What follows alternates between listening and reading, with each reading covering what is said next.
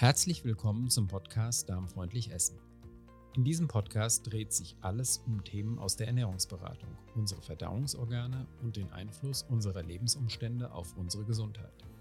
Natürlich beschäftigen wir uns auch mit darmgesunder, genussreicher und saisonaler Ernährung, aber auch mit Unverträglichkeiten und Intoleranzen, typischen Erkrankungen der Stoffwechselorgane und Themen wie Stress, Schlaf oder Bewegung. Unser Ziel ist es, euch wertvolle Hinweise für die Verbesserung eures Wohlbefindens und ein gesünderes Leben zu geben. Wir wünschen euch viel Spaß mit dieser Folge. Ja, hallo ihr Lieben. Ich habe jetzt eine Weile nicht gepodcastet, was ganz einfach daran liegt, dass wir im Moment so wahnsinnig beschäftigt sind. Insofern habe ich mich ein bisschen rar gemacht. Und trotzdem war es mir ganz, ganz wichtig, jetzt ähm, tatsächlich auch inmitten dieser heißen Phase nochmal einen Podcast aufzunehmen, meinen ersten QA-Podcast, weil ich jetzt während der angelaufenen Coachings und auch in meiner Facebook-Gruppe ähm, doch merke, dass äh, viele Fragen aufkommen, bei denen ich der Meinung bin, dass sie vermutlich auch äh, andere interessieren und dass das äh, deshalb sinnvoll ist, wenn ich nicht nur direkt antworte, sondern vielleicht auch das ein oder andere hier mal aufgreife. Und deshalb habe ich mir einfach überlegt, zu einigen Fragen so eine Art QA immer mal wieder hier im Podcast zu machen. Ich werde also hier immer mal wieder Fragen aufgreifen, die aus meiner Community kommen und die dann möglicherweise auch für andere interessant sind. Weil hier kann ich mir dann eher die Zeit nehmen, auf das ein oder andere auch detaillierter einzugehen, Beispiele zu geben. Das lässt sich einfach sprachlich auch besser lösen als schriftlich. In meiner Facebook-Gruppe bin ich in der letzten Woche gefragt worden, wie man damit umgeht, wenn man schon in der ersten Phase einer Diät oder Ernährungsumstellung eine Fressattacke hat. Und diese drastische Formulierung kommt natürlich nicht von mir, das hat die Fragestellerin selbst so formuliert. Und tatsächlich beobachte ich, dass auch meine Klienten in solchen Situationen sehr oft sehr, sehr hart über sich und mit sich sprechen. Und genau in diese Richtung wird auch meine Antwort gehen. Aber vorher möchte ich dir noch ein paar Hintergrundinformationen geben zu der konkreten Frage. Konkret ging es nämlich um eine Teilnehmerin, die mit dem Ernährungsprogramm Metabolic Balance arbeitet. Die hat, äh, wie gesagt, in meiner Facebook-Gruppe diese Frage gestellt, hat auch dazu gesagt, dass sie Metabolic Balance macht und dass sie eben schon in den ersten Tagen immer wieder eine Fressattacke gehabt hat und ähm, dann also völlig aus dem Programm raus war. Für diejenigen, die Metabolic Balance nicht kennen, ganz kurz eine Erklärung. Das ist ein Ernährungsprogramm, das sehr auf eine Kombination aus Protein und Gemüse setzt. Ihr könnt es ja auch mal googeln. Der eine oder andere kennt es aber vielleicht auch. Da das dem Clean Eating Prinzip sehr verbunden ist und auch einige andere Vorzüge bietet, bin ich dem Konzept gegenüber grundsätzlich sehr aufgeschlossen und ich arbeite ja auch immer mal wieder mit Metabolic Balance Beratern zusammen, auch wenn ich selber ein anderes Konzept vertrete und auch kein Metabolic Balance Berater bin. Wenn man mit Metabolic Balance startet, dann gibt es, auch das ist jetzt wichtig, um meine Antwort zu verstehen, ähm, erstmal zwei rigorose Entlastungstage und dann eine sogenannte ölfreie Phase. Die dauert 14 Tage und in der dürfen dann keine Fette und Öle konsumiert werden. Sinn ist unter anderem, sich erstmal von Altlasten zu befreien und auch den Stoffwechsel auf die Ernährungsumstellung vorzubereiten. Und danach, also nach diesen Entlastungstagen, den beiden Entlastungstagen und der ölfreien Phase, wird dann das Konzept mit Ölen und Fetten fortgesetzt und die sind dann auch ein wichtiger Bestandteil. Die Fragestellerin war in der dritten Woche des Konzepts. Das heißt, sie hat sich also schon durch die Entlastungstage und durch die ja auch sehr anspruchsvolle ölfreie Phase durchgearbeitet und ist dann in der dritten Woche durch eine Heißhungerattacke, wie ich es jetzt mal nennen will, statt Fressattacke, komplett aus dem Plan geworfen worden. Sie hat, also so hat sie gesagt, äh, alles wahllos in sich hineingestopft, war totunglücklich deswegen, ähm, war auch nicht mehr so richtig in den Plan zurückgekommen und hatte jetzt richtig Sorge, dass komplett alles aus den Fugen geraten war, ähm, dass es gar keinen Sinn mehr macht, wieder in das Programm zurückgehen. Und sie hat mich gefragt, und jetzt wird es konkret, ob das sinnvoll wäre, jetzt wieder ganz von vorne anzufangen. Das heißt wieder Entlastungstage, ölfreie Phase und so weiter. Dazu zunächst, und das habe ich ihr auch erstmal gesagt, ich bin natürlich keine Metabolik-Beraterin.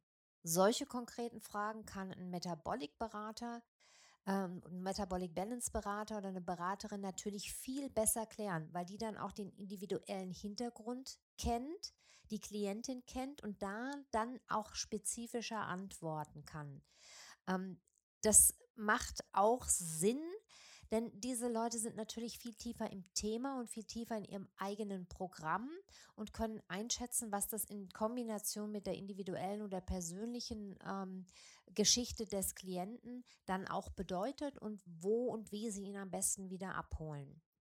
Aber und jetzt haben wir eine lange Vorrede gehabt. Ich komme jetzt dazu, warum ich denke, dass wir das trotzdem hier aufgreifen können. Denn dieses grundlegende Problem, das betrifft ja auch andere. Und das, ähm, ja, das ist der Grund, warum ich glaube, dass ganz viele jetzt sicher mit gespitzten Ohren zuhören.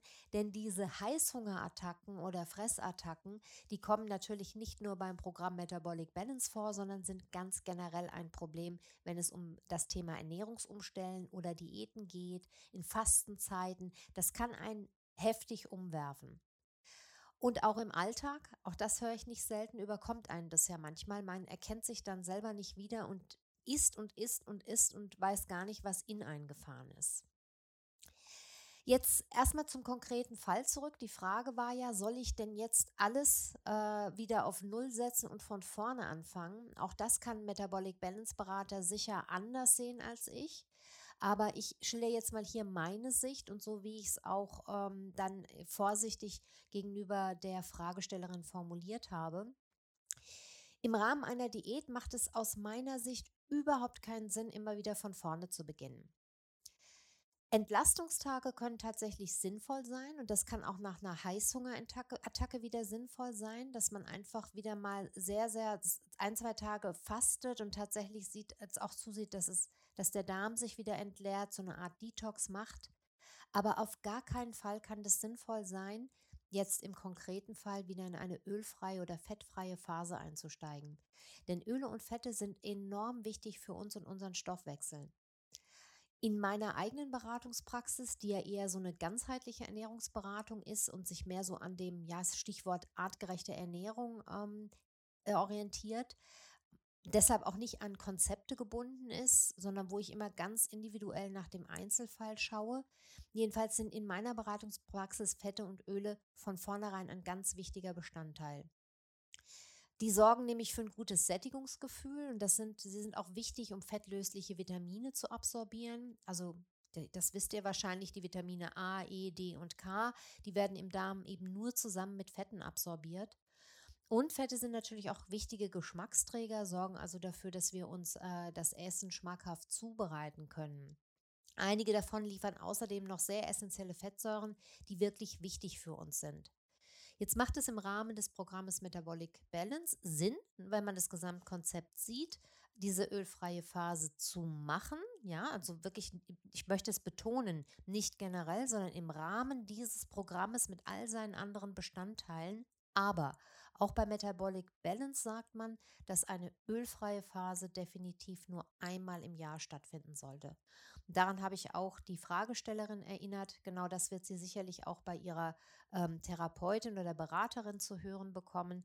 Ölfrei ist wirklich anstrengend für unseren Körper und auch so eine Sache für sich. Und das weiß man eben auch bei Metabolic Balance. Entlastungstage könnten, wie gesagt, tatsächlich sinnvoll sein, auch um diesen riesen Jeeper mal wieder zu nehmen. Aber man muss das nicht. Also grundsätzlich sage ich, man kann auch einfach da weitermachen, wo man aufgehört hat. Nur wenn man merkt, dass man nicht wieder reinkommt in ein Ernährungsprogramm oder in eine Diät oder dass man einfach ständig wieder ausschert, dann muss man gucken, warum. Und dann könnte eine Entlastung, also eine Darmentleerung, mal ein Fasten für ein, zwei Tage tatsächlich Sinn machen. Das würde ich in diesem Fall aber tatsächlich mit einem Ernährungstherapeuten ansprechen und mich da auch begleiten lassen, denn dann ist man erstens nicht so ganz allein mit dem Problem und hat zweitens auch eine andere Verbindlichkeit. Wenn man das aber in, allein in der Regel ganz gut hinkriegt, dann genügt es meiner Meinung nach auch, sich darauf einzustellen, dass es ein paar Tage etwas holpriger, holpriger oder schwieriger wird nach so einer in Anführungszeichen Fressattacke oder Heißhungerattacke, dass vielleicht auch die Laune sinkt, dass man erst recht Lust äh, hat, äh, was zu essen, vielleicht Süßes zu essen. Aber dann sollte man nach so ein paar Tagen eigentlich relativ schnell wieder am Ball sein, weil das ja einfach nur wieder eine, eine Irritation des Stoffwechsels gewesen ist, die man auch wieder ins Lot bringen kann. Wichtig ist hier also einfach Durchhaltevermögen und Konsequenz. Und wenn man das allein nicht aufbringt, und das ist überhaupt kein Makel, das alleine nicht aufzubringen, dann sollte man sich aus meiner Sicht auch nicht rumquälen und sich Unterstützung holen. Also ich sehe das bei meinen Klienten auch immer wieder. Da gibt es auch Klienten, die ganz, ganz lange eine sehr gesunde Ernährung durchhalten und dann kriege ich eine WhatsApp. Um Gottes Willen, gestern ist, ich bin nicht völlig äh, durchgeknallt und habe XY in mich reingestopft. Was soll ich jetzt machen? Und dann ist es wichtig, einfach hinzuschauen, zu motivieren, da zu sein. Und wenn man merkt, dass das immer wieder passiert, und auch solche Klienten sehe ich bei mir, die eben immer wieder solche Heißhungerattacken haben, dann ist es für mich ganz, ganz wichtig in der Praxis durch Beobachten und Zuhören, manchmal den einen Knackpunkt zu finden, den sie selber übersehen und der dann vielleicht die entscheidende Erkenntnis sein kann. Denn meistens hat so eine Heißhungerattacke irgendeinen Trigger. Das heißt, irgendetwas, was in meinem Kopf vorher da ist, bevor ich anfange, in Anführungszeichen zu fressen.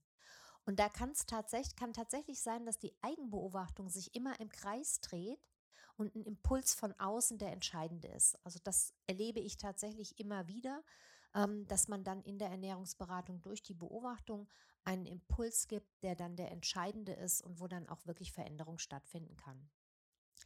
Denn oft sind das eben, ist das eben nicht eine Frage des reinen Willens, denn oft sind das psychische Komponenten und das ist umso länger ich in der Praxis jetzt auch tätig bin, für mich ein zunehmend wichtiger Bereich, den ich fast immer mit im Blick habe.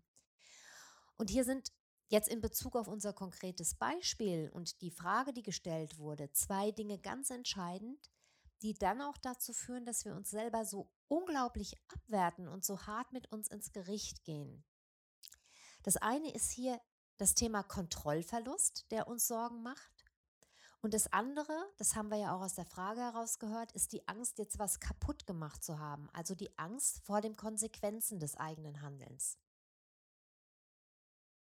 Wir sind Menschen und als solche sind wir keine Maschinen, die man irgendwie programmieren kann. Sowas kann passieren und wird vielleicht auch wieder passieren. Nur umso mehr ich mich da reinsteige und umso härter ich mit mir ins Gericht gehe, desto schlimmer wird die Sache und man macht im Ende aus einer ich will es nicht Mücke nennen, aber sagen wir mal aus einer Mücke einen Elefanten. Das heißt, man bauscht eine Sache unglaublich auf, die eigentlich gar keine so dramatischen Konsequenzen hat, wie wir uns das vielleicht dann auch ausmalen.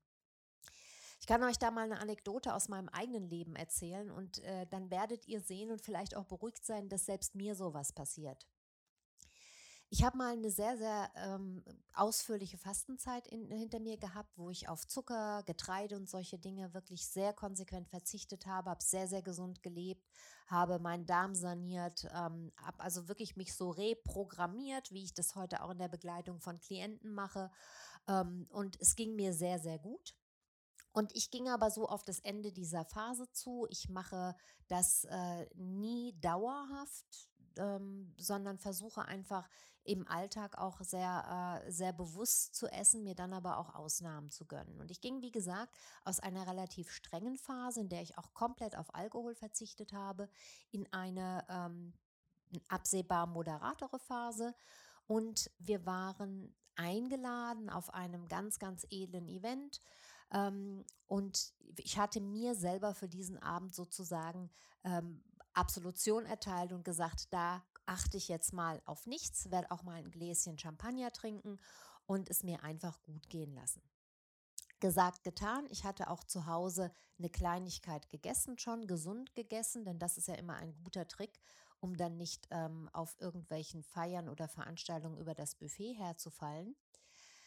Ähm, aber nach dem ersten Glas Champagner, das ich tatsächlich auch genossen habe, sind dann auch mit mir die Gäule durchgegangen. Und egal, was es zu essen oder zu trinken gab, ich habe einfach überhaupt nicht mehr nach links und rechts geguckt und ähm, ausgelassen gefeiert, mich gefreut. und da wirklich völligst über die Stränge geschlagen. Ja, der Abend ist äh, insofern unschön geendet, dass ich mich irgendwann überhaupt nicht mehr wohlgefühlt habe, es mir auch sehr schlecht gegangen ist, wir nach Hause gefahren sind und ich äh, entsetzt war über mich selber, was da passiert ist. Denn ich hatte mir eigentlich vorgenommen, da mit meinem Gläschen den Abend zu genießen und dann wieder auf Wasser umzusteigen. Und falls beim Buffet nichts für mich dabei gewesen wäre, hätte ich eigentlich auch komplett verzichten wollen. Und das Gegenteil ist eingetreten. Ne? Also durch diese Freigabe im Kopf, heute Abend ist mal alles egal, war mir dann auch alles egal und ich habe dann eigentlich wahllos gegessen und getrunken. Ihr seht also, das passiert mir ganz genauso, wie das euch und jedem anderen auch passiert. Und wir wären definitiv keine Menschen, wenn das nicht möglich wäre. Das gehört zu unserem Leben einfach dazu. Und wir kennen das wirklich alle. Mit so Sätzen wie, ich schaffe das nie, typisch ich, wie konnte mir das nur passieren und so weiter, setzt du dann aber auf das, was vielleicht wirklich doof gelaufen ist, noch einen drauf. Und wenn du dir ständig sagst, wie unfähig du bist, wie sollst du dann in einen liebevollen Umgang mit dir kommen? Und dieser liebevolle Umgang ist aber jetzt ja ganz entscheidend dafür, dass sich etwas in deinem Leben und in deinem Verhalten wirklich langfristig positiv verändern kann.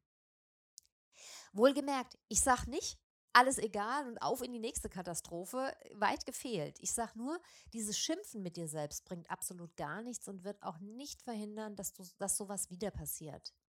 Du kannst also erstmal an dieser Stelle aufhören, dich über dich selbst zu ärgern. Viel interessanter ist es aus meiner Sicht nach solchen in Anführungszeichen Aussetzern mal ganz genau nach den Ursachen zu schauen und zwar insbesondere dann, wenn das immer wieder passiert. Dann muss es nämlich sowas wie einen Trigger oder einen Auslöser geben. Und diese Trigger oder Auslöser sind fast immer in unserem Kopf bzw. in unserem Unterbewusstsein. Um jetzt auf mein eigenes Beispiel zurückzukommen, und deshalb habe ich das auch erzählt und auch jetzt ohne, ich will jetzt hier keine persönliche Analyse machen, die habe ich natürlich für mich privat gemacht, aber ich gebe dir jetzt mal drei Beispiele, was für Gedanken jetzt bei mir in dem geschilderten Beispiel dahinter gesteckt haben könnten, ne, wenn das jetzt eine Klientin wäre, was da so alles möglich wäre.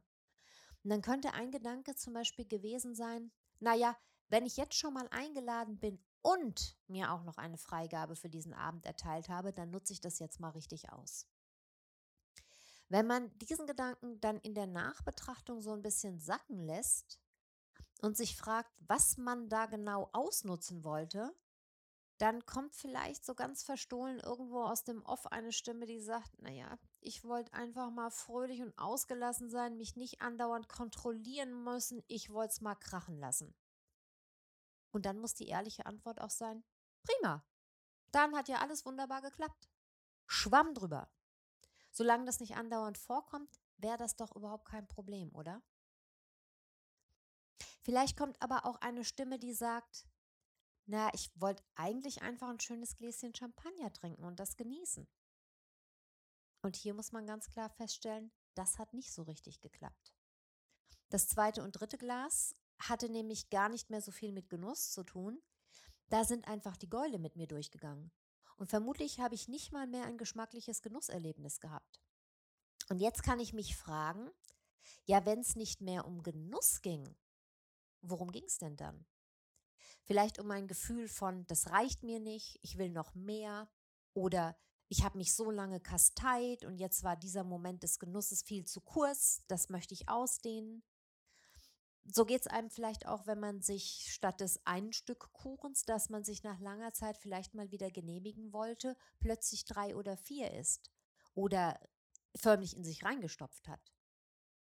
Und jetzt kann ich mich entweder fragen, ob ich mich vielleicht generell ein bisschen zu sehr kasteie und deshalb in solche Situationen komme, oder ob ich in solchen Situationen generell dazu neige, meine Ziele komplett aus den Augen zu verlieren, also kein besonders starkes Warum habe. Und wenn ich kein starkes Warum habe, dann laufe ich leider immer wieder Gefahr, mich selbst zu unterlaufen und mir im Weg zu stehen, also auch gegen meine eigenen Regeln zu leben. Und solche Erkenntnisse nehmen in der Ernährungsberatung tatsächlich viel Raum ein, weil es so ungeheuer wichtig ist, daran zu arbeiten. Eine andere Antwort, die jetzt vielleicht in eine ähnliche Richtung geht, könnte aber auch sein, ich habe mich jetzt die ganze Zeit kontrolliert, jetzt belohne ich mich halt mal dafür. Also Thema Belohnung. Auch hier wäre die Frage, wie schlimm der Alltag tatsächlich empfunden wird, für den man sich glaubt, in dieser Weise belohnen zu müssen. Und daran anschließend natürlich A, die Frage, wie man diesen Alltag dann so verändern kann, dass ich nicht ständig das Gefühl habe, im Mangel zu leben. Und B, welche Belohnung vielleicht angemessener wäre als drei Gläser Champagner oder vier Stück Kuchen. Wohlgemerkt, es geht mir nicht darum, solche Exzesse generell abzulehnen. Ich bin auch nicht dafür, sich ständig zu kontrollieren oder zu gängeln, aber wenn man sich im Nachhinein dafür schämt und das lieber ungeschehen machen würde oder sich eben sogar eine ganze Diät ruiniert oder man einfach dieses Ausmaß für sich nicht in Ordnung findet, dann muss man das Kind beim Namen nennen und auch mal genauer hinschauen. Es könnte ja genauso gut auch jetzt eine Candida-Diät zum Beispiel sein, die man ganz streng durchführen muss und die man sich durch so einen Abend tatsächlich routiniert und bei, man, bei der man dann auch wieder von vorne anfangen muss. Oder es könnte eine komplizierte Darmsanierung sein, bei der das dann auch keine Lappalie mehr wäre. Oder es ist vielleicht das, der x-te Versuch an Gewicht zu verlieren oder eine ärztlich verordnete Diät durchzuhalten. Und dann muss man eben schon mal genau hinschauen und gucken, wo die Gründe liegen. Also nochmal, um das ganz klar zu sagen, immer die Frage, ist das ein einmaliger Ausrutscher, der bei mir vielleicht wirklich nur einmal im Jahr vorkommt? Oder ist es was, was ich kenne und was bei mir fast Tradition hat? Das sind zwei unterschiedliche Dinge.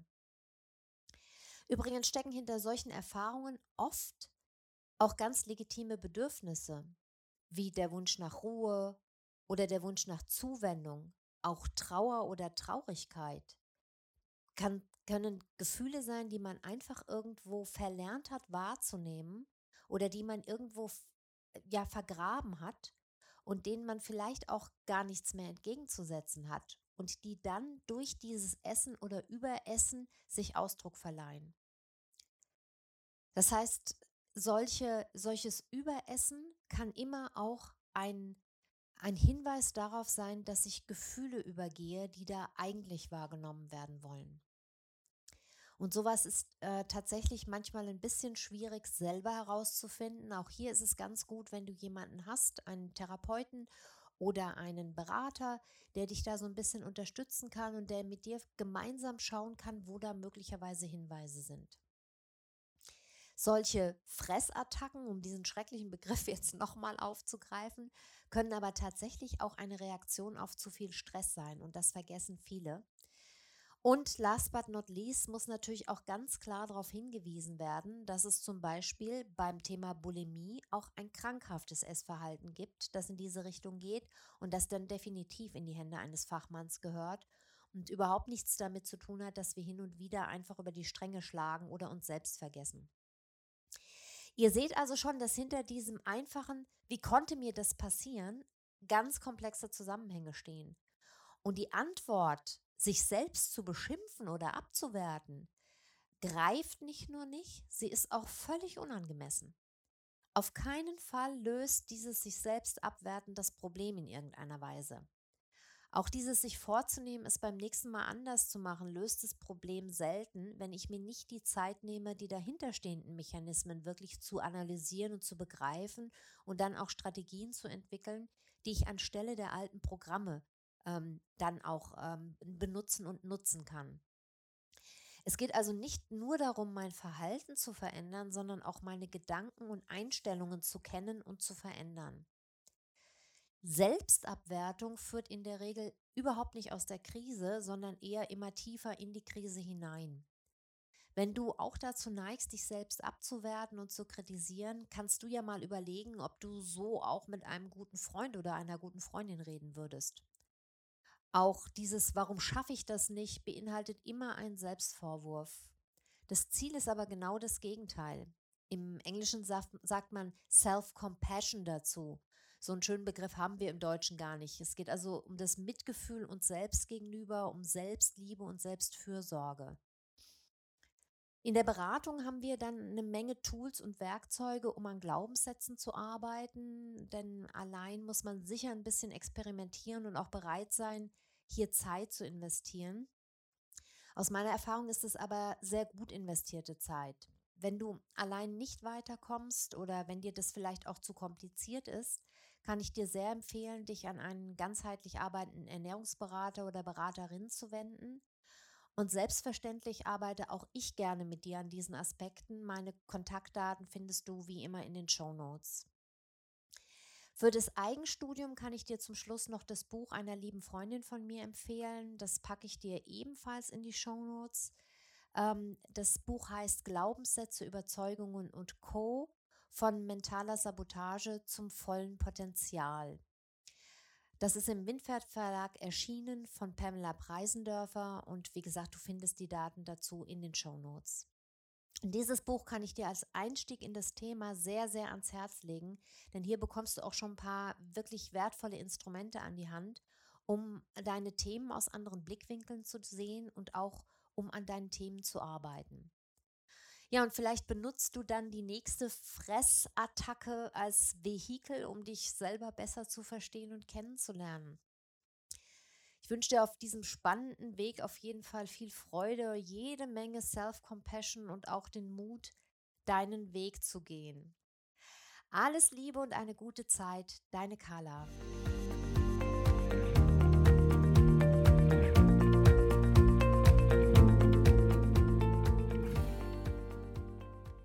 Das war eine Folge des Podcasts Darmfreundlich Essen. Informationen zu allen besprochenen Themen findet ihr in den Shownotes zu dieser Folge. Unsere Rezeptsammlungen erhaltet ihr auf www.darmfreundlich-essen.de. Dort findet ihr auch alle anderen bisher veröffentlichten Folgen dieses Podcasts. Meldet euch gerne auch bei unserer Facebook-Gruppe Darmfreundlich Essen an. Den Link zur Gruppe findet ihr in den Show Notes oder ihr sucht bei Facebook nach dem Begriff darmfreundlich essen.